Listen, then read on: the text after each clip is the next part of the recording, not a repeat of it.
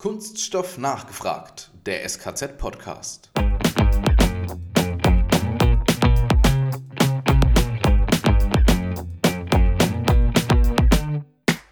wir haben ja Daten ohne Ende. Die zu sammeln ist erstmal gar nicht so das Problem. Ähm, die dann aber richtig einzuordnen, zu sortieren, dann auch sinnvoll zu verwerten, ja, damit, damit ich da was, damit ich einen Mehrwert rausziehen kann. Ähm, das braucht ein Invest, das braucht extrem viel Zeit und äh, natürlich auch das Know-how, also die Leute dazu.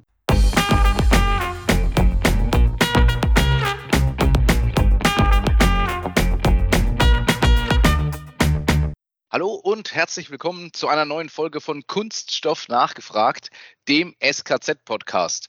Alex, heute wieder im Interview mit unserem äh, Podcast-Kollegen Dennis Rattmann vom Maschinenraum-Podcast. Wir hatten schon mal eine Aufnahme und heute ist der Gegenbesuch angesagt. Genau, Dennis, freut mich sehr, dich hier am Mikro zu haben.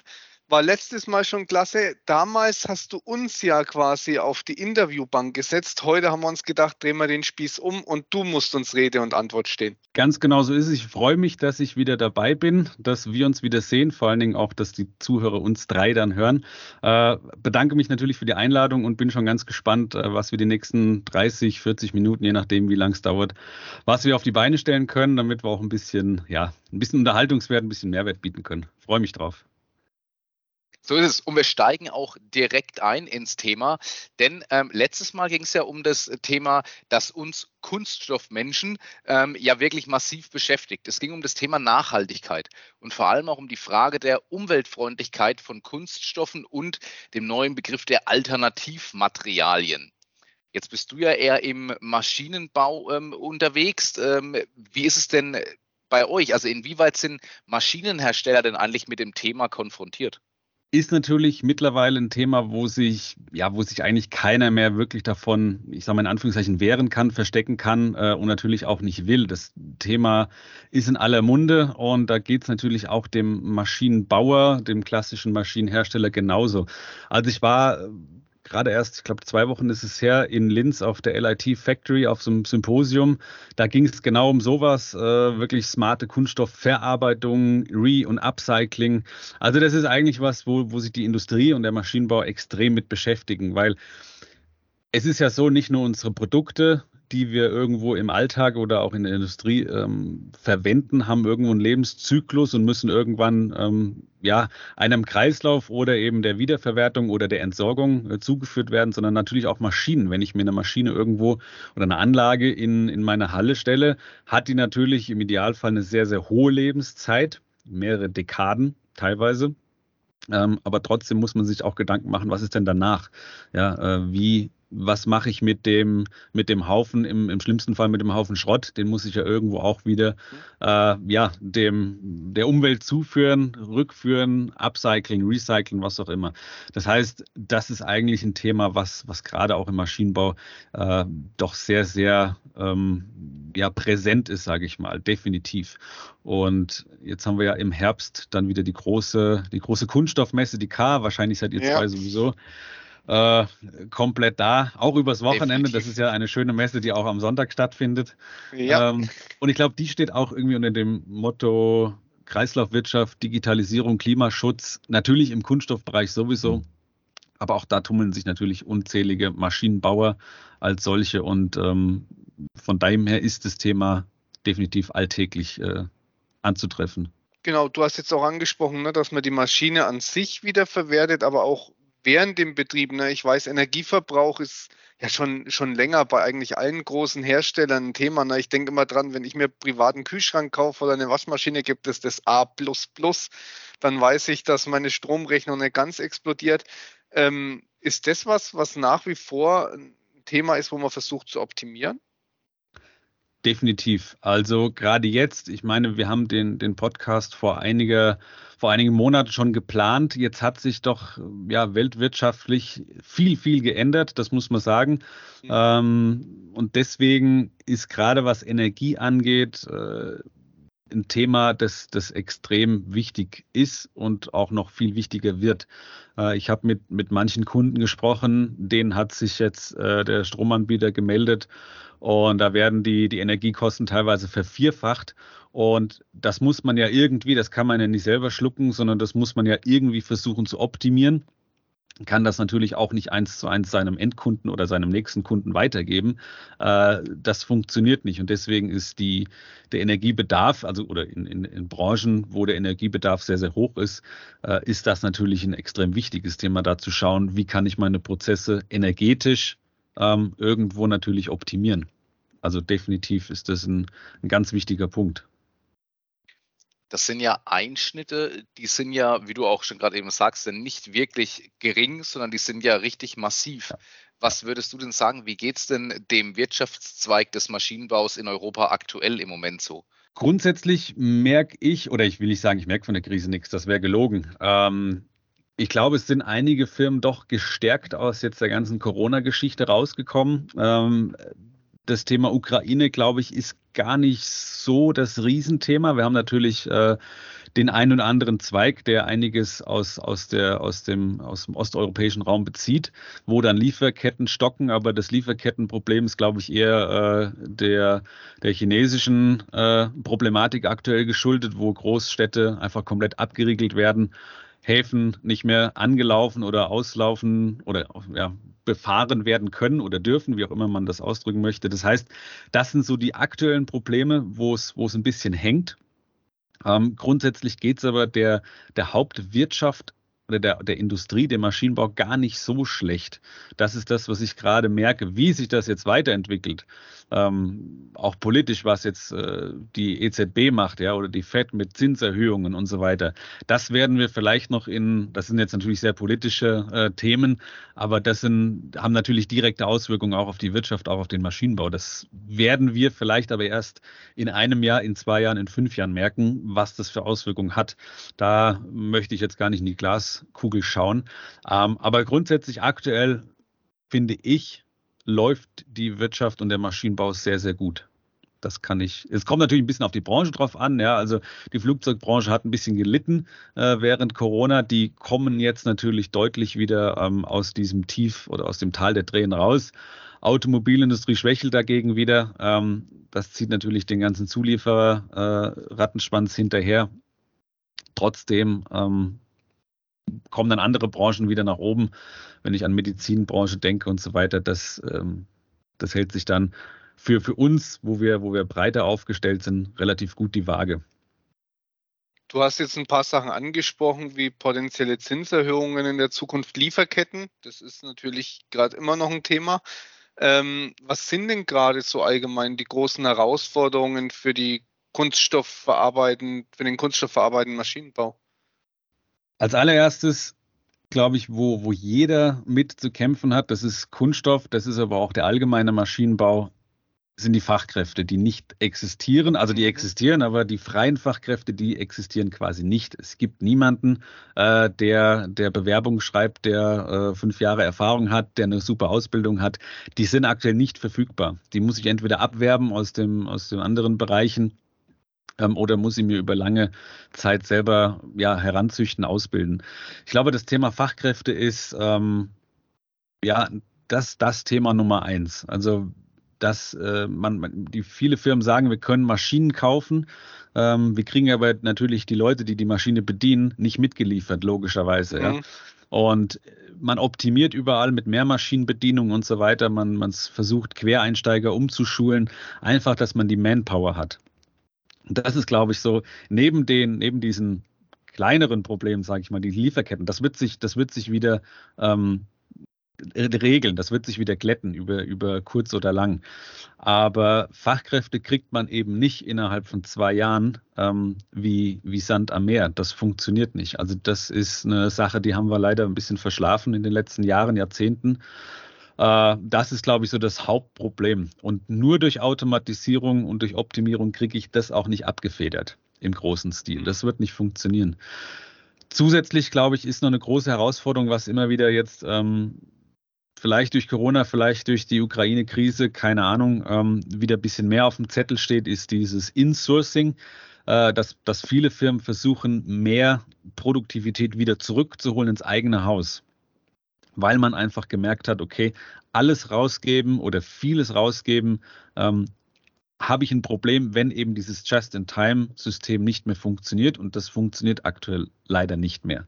Ja, das ist ein schöner Gedanke, aber wehe, wenn was passiert und das ist nämlich uns jetzt gerade auf die Füße gefallen. Ähm, da versuchen viele Leute das wieder zurückzuholen, also Insourcing.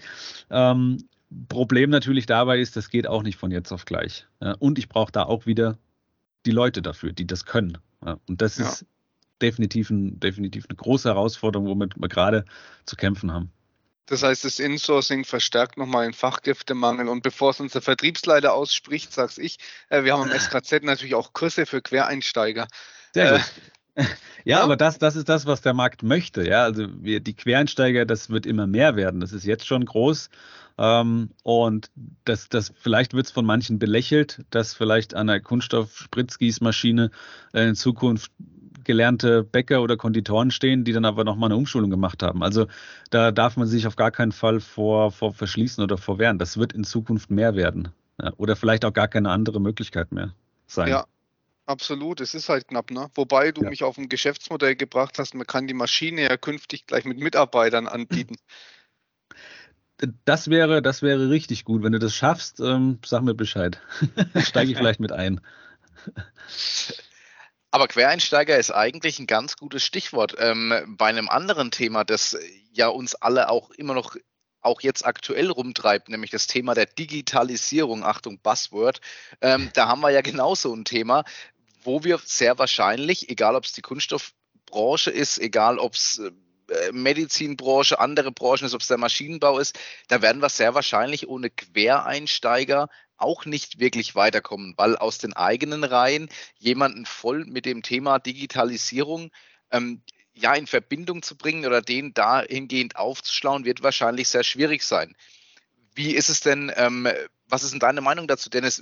Ist denn der Maschinenbau, sage ich mal, grundsätzlich gesprochen, ist der schon total vernetzt? Und äh, wenn nein, warum ist er denn noch nicht total vernetzt? Fehlt es da auch an den Fachkräften oder fehlt es einfach am Fachwissen vielleicht auch? Das ist, eine, das ist eine sehr gute Frage. Also die totale Vernetzung, ob das mal jeweils äh, stattfindet oder gewollt ist, ist ja die eine Frage. Ähm, ich glaube, was ein bisschen das, das Hindernis daran ist, ähm, ist, dass viele Unternehmer oder in, in den Unternehmen dieses, die Kosten-Nutzen Frage nicht so ganz klären können, weil es natürlich auch ein bisschen unübersichtlich ist. Ich habe ein großes Invest vor der Nase ähm, und muss es natürlich irgendwie rechnen, wie, wie komme ich da zu einem, zu, einem, äh, zu einem Nutzen raus und wie groß ist der ROI, wie auch immer man das äh, rechnen möchte. Ähm, dann gibt es natürlich in der Industrie, ich habe es vorhin mal angesprochen, Maschinen, die laufen natürlich über Jahre, Jahrzehnte. Das sind, das sind auch Altbestände irgendwo in den Firmen. Die zu vernetzen, ist teils gar nicht möglich. Ja, also das, das ist auch die Frage, mhm. möchte ich das überhaupt äh, und was habe ich davon? Dann ist es, das Wissen ist auch so eine Sache. Natürlich habe ich da extrem viele gute Dienstleister, die sich am Markt tummeln. Das werden immer mehr und die sind sicherlich auch gut oder weniger gut, was auch immer. Ähm, aber ich habe natürlich auch gerade in Deutschland dieses die Datenausgabe, das Weitergeben von Daten, gerade in der Industrie, Maschinenbau, das oder irgendwas transparent machen. Das können viele nicht greifen. Das sehen viele als ein bisschen gefährlich, als kritisch an. Das heißt, da ist einfach eine Hemmschwelle, ähm, die da ist vor solchen Sachen, wenn ich das vergleiche mit Amerika, das ist was ganz anderes. Oder, weiß ich nicht, Estland, die quasi komplett digitalisiert sind. Ähm, und das ist natürlich so ein bisschen das Problem auch in der, ähm, im, im Maschinenbau, da zu sehen, wie, wie, kann ich, wie kann ich mit der Digitalisierung, Vernetzung einen Mehrwert schaffen und dann natürlich, wer macht mir das? Ja, also wer, ich mhm. muss immer irgendwelche Dienstleister ins Haus holen und viele Leute, glaube ich, stellen sich das oder auch viele Unternehmer stellen sich das ein bisschen zu einfach vor. Also eine, einen Aufwand, Daten zu sammeln, diese, also ja, wir haben ja Daten ohne Ende. Die zu sammeln ist erstmal gar nicht so das Problem. Ähm, die dann aber richtig einzuordnen, zu sortieren, dann auch sinnvoll zu verwerten, ja, damit, damit ich da was, damit ich einen Mehrwert rausziehen kann. Ähm, das braucht ein Invest, das braucht extrem viel Zeit und äh, natürlich auch das Know-how, also die Leute dazu. Es wird aber trotzdem viel gemacht, also ich will das gar nicht, äh, also der Maschinenbau ist noch nicht da, wo er sein könnte, definitiv nicht. Ähm, aber ich habe auch schon in äh, gerade in einem größeren Werkzeugbauer, in einem mittelständischen größeren Werkzeugbauer äh, komplett vernetzte Fräsmaschinen gesehen. Ähm, die sind, das sind glaube ich vier oder fünf Stück. Wirklich, die laufen Tag und Nacht mannlos, sind verkettet. Ähm, da ist vielleicht noch einer in einem Kontrollzentrum, aber wirklich an der Maschine steht da niemand mehr. Also die haben das geschafft, aber das war definitiv ein sehr langer, ein sehr, sehr steiniger Weg, bis die da mhm. waren, wo sie jetzt sind. Ob sich das monetär irgendwo oder wann sich das monetär wieder lohnt, da habe ich keine Infos gekriegt. Also da, da ist, da wird viel gemacht, definitiv, aber man, man äh, muss auch wirklich mit Sinn und Verstand an das Thema rangehen. Dann würde ich mal direkt fragen, Achtung, Blitzantwort, ist der Bereich Maschinenbau eher hinten dran oder eher Treiber für die Digitalisierung? Diplomatisch geantwortet, irgendwo mittendrin. Prima, toll gemacht. Ja, es gibt immer, es gibt immer einen, der besser ist oder der vorne ist. Ähm, und wenn du ganz hinten bist, wirst du abgeschnitten. Das ist so, dann ja. verlierst du das Rennen. Deswegen. Also guter, und, und der, äh, guter Durchschnitt bei breiter Steuerung. Äh, ja, ja, so kann man sagen ja, bleibt definitiv ein spannendes Thema. Aber wir haben ja auch die Beispiele, wo es funktioniert. Ich glaube, es ist auch gar nicht so einfach zu rechnen, ne? weil ich baue natürlich auch jemanden mit einem extremen Know-how, der bei dieser Vernetzung durchblickt. Das heißt, mhm. ich verlagere mir, verlagere mir mein Fachwissen Problem in eine andere Richtung. Brauchen tue ich es nach wie vor. Ja, definitiv. Und das, das wird immer mehr werden. Und ähm, deswegen ist jeder gut damit getan, dass er da mal anfängt oder wenigstens schaut, wo kann ich Kleinigkeiten digitalisieren. Es muss ja nicht gleich, man, also viele wollen da ein bisschen mit der Brechstange auch in das Thema reingehen. Das, das kann man natürlich nur von abraten. Also kleine Schritte zu digitalisieren, ähm, Zettelwirtschaften, bürokratische Aufwände, solche Sachen, die kann man relativ einfach und relativ gut äh, automatisieren, digitalisieren. Ähm, meine Fehlerquoten gehen dadurch automatisch in den Keller, weil weniger stille Post ist, weil weniger Zettelwirtschaft ähm, in den Fertigungshallen ist. Also das, da gibt es ganz viele Sachen, die man auf recht einfachem Weg schon machen kann. Wo ich auch schnell einen Effizienzgewinn von habe, ja. Definitiv, genau. Und das kann ich dann auch relativ einfach rechnen. Ja. Also mhm. Nur, wie gesagt, diese, diese komplette Vernetzung, dass, dass man sagt, ich muss jetzt hier eine, eine absolut robotergesteuerte Fertigung haben, ähm, was ja wirklich viele im, im Kopf haben, leider. Das, den, den Zahn muss man ab und zu ziehen und sagen, hey, das, das ist nicht unbedingt die Industrie 4.0, die ihr euch vorstellt. Also das, das geht schon in anderen Richtungen, geht das schon los. Ja. Jetzt haben wir ein paar Sachen angesprochen, so wie naja, den, den Fachkräftemangel, ähm, Lieferketten, auch internationale, dass wieder jetzt gerade eine Tendenz zum Insourcing geht. Würdest du sagen, gibt es einen starken internationalen Druck auf den deutschen oder europäischen Maschinenbau? Oder wie siehst du das? Sind wir da immer noch so weit vorne, dass alle bewundernd auf das Made in Germany des Maschinenbaus blicken? Oder stehen wir unter Druck? Hm, da muss ich da leider sagen, äh, wir leben noch ganz gut von der Substanz aus den letzten Jahrzehnten. Also ohne den Maschinenbau jetzt in Deutschland schlecht reden zu wollen, aber die, diese Vorreiterrolle, die haben wir schon lange nicht mehr. Und da, da muss man eben aufpassen. Ähm, es gibt sicherlich einige und einige wenige, einige gute, die noch irgendwo vielleicht eine Oligopolstellung haben, die wirklich extrem oder haben generell natürlich sehr, sehr gute Maschinenbauer, sehr innovative Produkte und so weiter. Aber dass wir, dass wir irgendwo auf der Nummer eins sind und dass wir, dass wir äh, glauben, der Wettbewerb kann uns da nicht einholen oder überholen, da sind, sind wir schon lange durch. Ich glaube, da brauchen wir auch gar nicht zu, drüber zu diskutieren. Wir haben hier bei uns einen, einen gewissen Kostendruck. Den schaffen wir auch nicht äh, irgendwie zu kompensieren. Also unsere, die Mitarbeiter sind teuer, wir haben teure Mieten, wir haben äh, teure Energiebedarfe und so weiter. Das heißt, ich muss meine Prozesse gegenüber dem Ausland, gegenüber dem von mir aus asiatischen Ausland, muss ich irgendwie anders abfedern. Ähm, und das kann ich eigentlich hier in unseren Breitengraden, ist meiner Meinung nach wirklich nur über, über das Know-how machen und über Innovation, über Forschung natürlich und über unsere Bildung.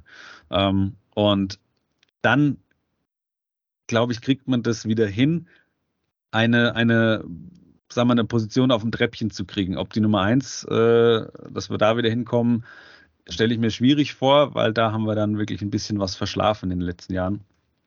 Ähm, aber gerade wenn es sehr komplex wird im Maschinenbau, sind wir doch noch definitiv gefragt. Und das merkt man auch gerade im, äh, im Maschinenbau oder in, auch in der Kunststoffbranche. Die, die komplexen Sachen, die sind noch im Land. Einfache Sachen sind schon lange nicht mehr bei uns. Ähm, und es kommen auch viele Sachen wieder zurück zur Nacharbeit, die dann, dann doch nochmal von unseren Fachkräften nachgearbeitet werden müssen. Das heißt, der Druck nach wie vor extrem hoch, der wird auch nicht, der wird auch nicht geringer. Ähm, nur wir müssen gucken, wie wir das, wie wir das abfedern über andere, äh, über andere Strukturen einfach. Und das ist, wie gesagt, hauptsächlich die Ausbildung, unser Know-how, das weiterzugeben. Das wird natürlich auch nicht einfacher. Ähm, das Stichwort demografischer Wandel, wenn jetzt viele, gerade die Babyboomer, ähm, dann doch in den nächsten absehbaren Jahren wirklich in Rente gehen, da fließt ganz, ganz viel Know-how nochmal zusätzlich aus unseren Industrien ab, aus unseren ähm, Firmen und Unternehmen. Wenn wir, wenn wir da mal in so ein Fußballbild reingehen, könnte man sagen, wir haben viele erfahrene ältere Spieler auf dem Platz, einige, einige junge Joker auf der Bank sitzen, aber die Joker müssen wir jetzt zu Führungs- und erfahrenen Spielern entwickeln. Genau.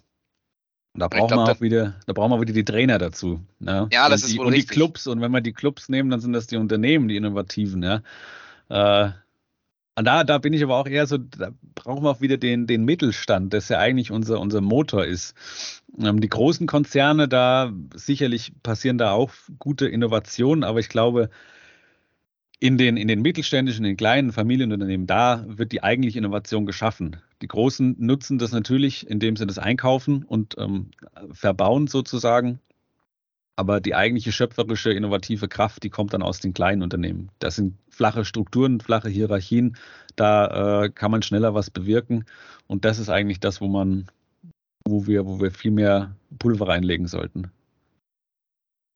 Bringt uns eigentlich schon fast zu der Frage, ähm, die jetzt als nächstes bei mir auch auf dem Zettel steht, und zwar, äh, wohin muss sich denn die Branche in den nächsten Jahren entwickeln? Also du hast jetzt gerade schon angesprochen, die Fachkräfte müssen definitiv, ich nenne es mal, nachproduziert oder beziehungsweise äh, müssen, müssen entsprechend qualifiziert werden, damit wir auch weiter bestehen können. Und ähm, du hattest auch erwähnt, wir müssen die Innovationskraft wieder, äh, wieder zum Brodeln bringen, dass da wieder was sprudelt in der Richtung. Ähm, aber in welche Richtung müssen wir uns denn noch weiterentwickeln? Was, was sind denn noch so heiße Themen im Moment?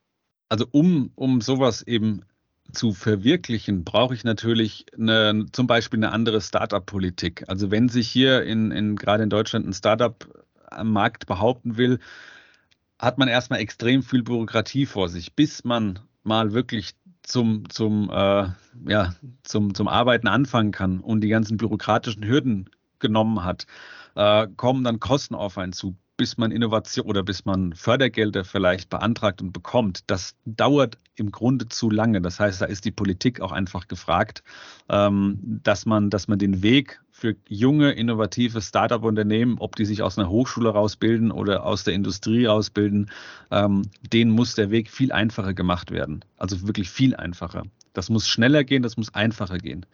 Ähm, die, das ist natürlich das bürokratische Problem, ist ja aber auch bei anderen Firmen äh, oder bei anderen Unternehmen äh, definitiv ähm, immer ein, ein, ein, schwieriger Punkt. Was die Ausbildung angeht, und das ist für mich eigentlich immer so das Kernthema, wir, wir, wir können unsere Industrie und unseren Maschinenbau eigentlich gar nicht ohne die richtigen Leute am Leben erhalten und nach vorne bringen. Das funktioniert ohne die, ohne die Menschen dahinter funktioniert es nicht. Und leider haben wir, das habe ich eben auch schon mal gesagt, in den letzten Jahren und auch Jahrzehnten das so ein bisschen auch gesellschaftlich versäumt.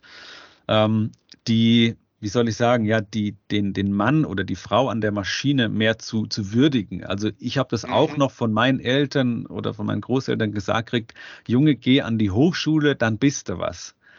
Mhm. Ich war an der Hochschule, ich habe aber auch einen Beruf gelernt. Also ich bin auch gelernter Industriemechaniker, habe dann aber Maschinenbau studiert und trotzdem ähm, finde ich, dass das muss sich irgendwie, dieses Ansehen muss sich wieder drehen. Also das ist was ganz Ehrenwertes, wenn ich eine Maschine programmieren kann. Ich zum Beispiel kann es nicht. Ich bin zwar toller, hochstudierter Diplom-Ingenieur, aber eine Fräsmaschine kann ich nicht, kann ich nicht programmieren. Ja, das, das habe ich einfach nicht mehr gelernt damals. Als ich gelernt habe, hatten die Maschinen alle noch Kurbeln.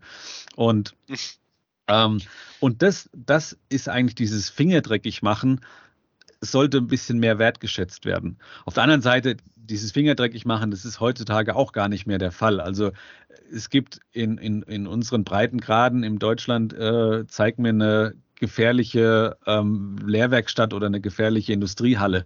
Also vielleicht noch am Hochofen, aber haben wir auch nicht mehr. Äh, dass, dass da irgendwie wirklich extrem gefährliche aus oder extrem dreckige Werkstätten wären. Das, das ist ja heutzutage nicht mehr. Wenn ich äh, in, in Werkzeugbauten reinschaue, da sind weiße Böden, die Maschinen sind blitzblank und das sollte eigentlich ein bisschen mehr gefördert werden, dass, dass die Jugend einfach Bock hat. Ja, auf, auf ja. die Industrie. Ähm, das ist eigentlich, wo wir, wo wir hin müssen. Das Problem ist nur wieder, das ist schön, wenn wir das jetzt erkennen, ähm, dass wenn, wenn wir da aber und wenn wir da auch richtig viel Energie reinstecken, wenn wir die Ergebnisse oder die Ernte erst in, in der nächsten Generation vielleicht haben. Im, aber trotzdem ist das, ist das ganz wichtig. Das fängt, im, das fängt zu Hause an, ähm, in der, im, im, im Umfeld, das fängt eigentlich im Kindergarten, in der Schule an, dass man, dass man den Kindern und den nachwachsenden Generationen einfach ein bisschen dieses, dieses, du musst studieren, damit du was wirst, dass man das ein bisschen wegnimmt. Ja. Es ist wichtig, dass es studierte Leute gibt, aber es ist auch viel wichtiger, dass es die Leute gibt, die, äh, die auch produzieren können, die irgendwo ähm, ja, unsere, unseren Wirtschaftsmotor auch am Leben halten. Nur mit, Studenten, äh, nur mit äh, äh, Studierenden oder nur mit äh, Akademikern wird es nicht funktionieren. Nennt sich übrigens Academic Drift.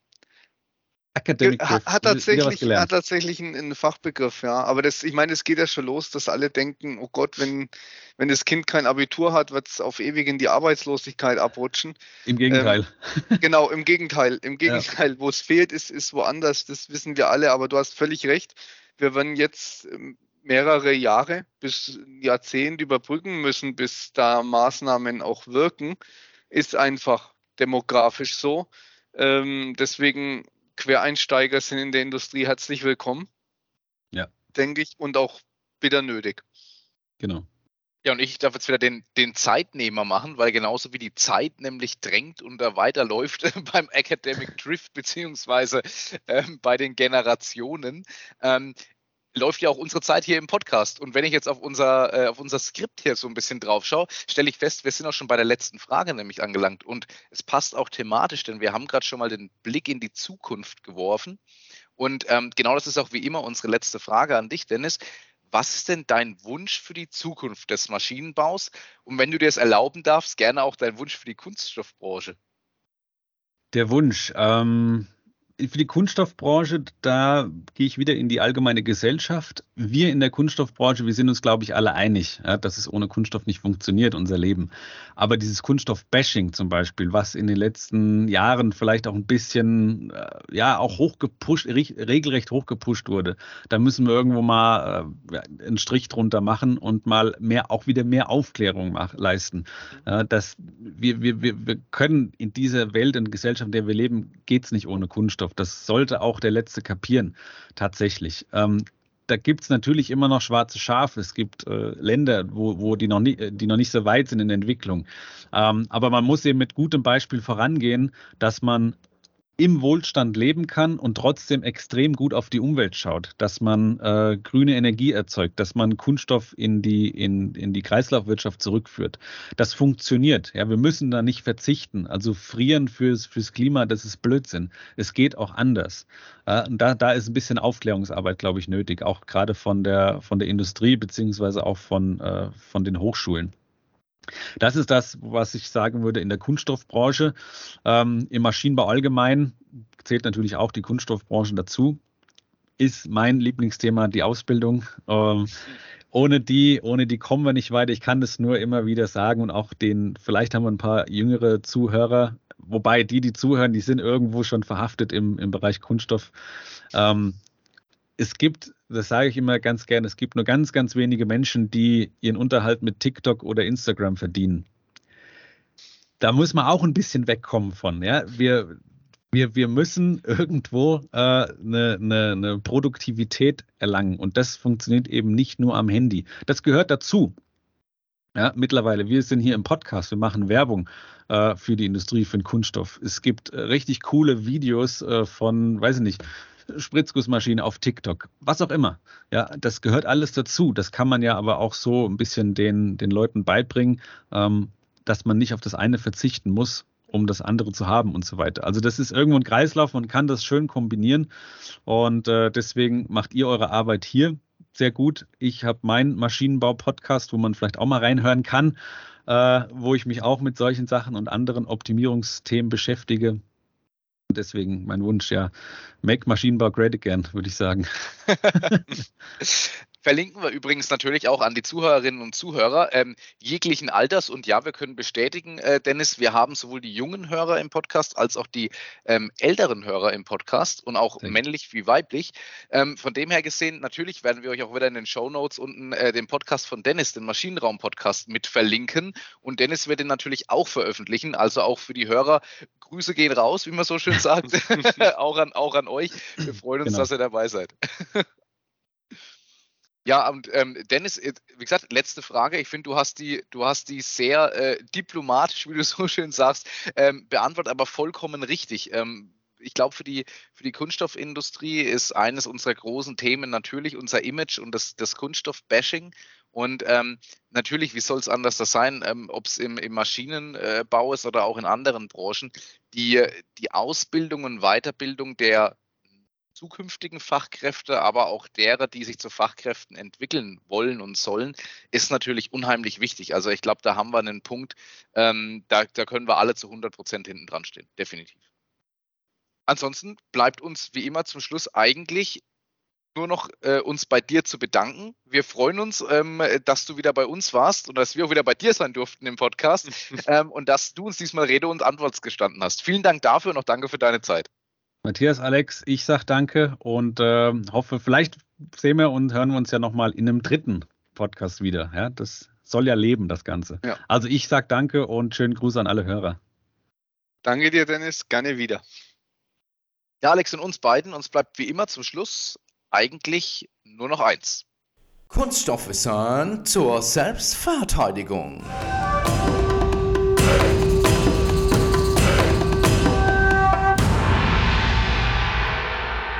Alex, ist mein Fußboden eigentlich aus Kunststoff, auch wenn er vielleicht gar nicht so ausschaut im ersten Moment? Naja, Matthias, das kommt ganz darauf an. Bodenbeläge gibt es ja aus den allerunterschiedlichsten Materialien. Ich zum Beispiel habe oben ganz klassisch Holzdielen. Aber schon in den 60ern gab es sehr viel Kunststoff. Meist war das PVC. Der war natürlich sehr beliebt, weil vor allem preiswert, pflegeleicht, unempfindlich gegen Wasser und Schmutz. Also man konnte es auch leicht sauber halten, immer gut. Allerdings kam er auch aufgrund eingesetzter Weichmacher teilweise wieder in Verruf. In seiner modernen Form und unter dem schönen Namen Click-Vinyl erfreut er sich aber nun wieder großer Beliebtheit. Er ist relativ stabil und in den verschiedensten Optiken erhältlich. Der ebenfalls sehr beliebte Laminatboden hat tatsächlich als Hauptbestandteil Holz und Kunstharze, also auch irgendwie Kunststoffe. Auch hier sind aber über die Dekorschichten verschiedenste Optiken möglich. Steine und Fliesen gehen natürlich auch wie immer. Und wer sich noch erinnert an unsere erste Folge, wir hatten damals besprochen, ich musste meinen Fußboden anheben, weil der unterschiedliche Höhen hatten. Und was kam damals drauf? Klickvinyl. Also von dem her gesehen, ähm, da schließt sich doch der Kreis äh, und äh, ja, hält tatsächlich, was er verspricht. In diesem Sinne, wieder was gelernt.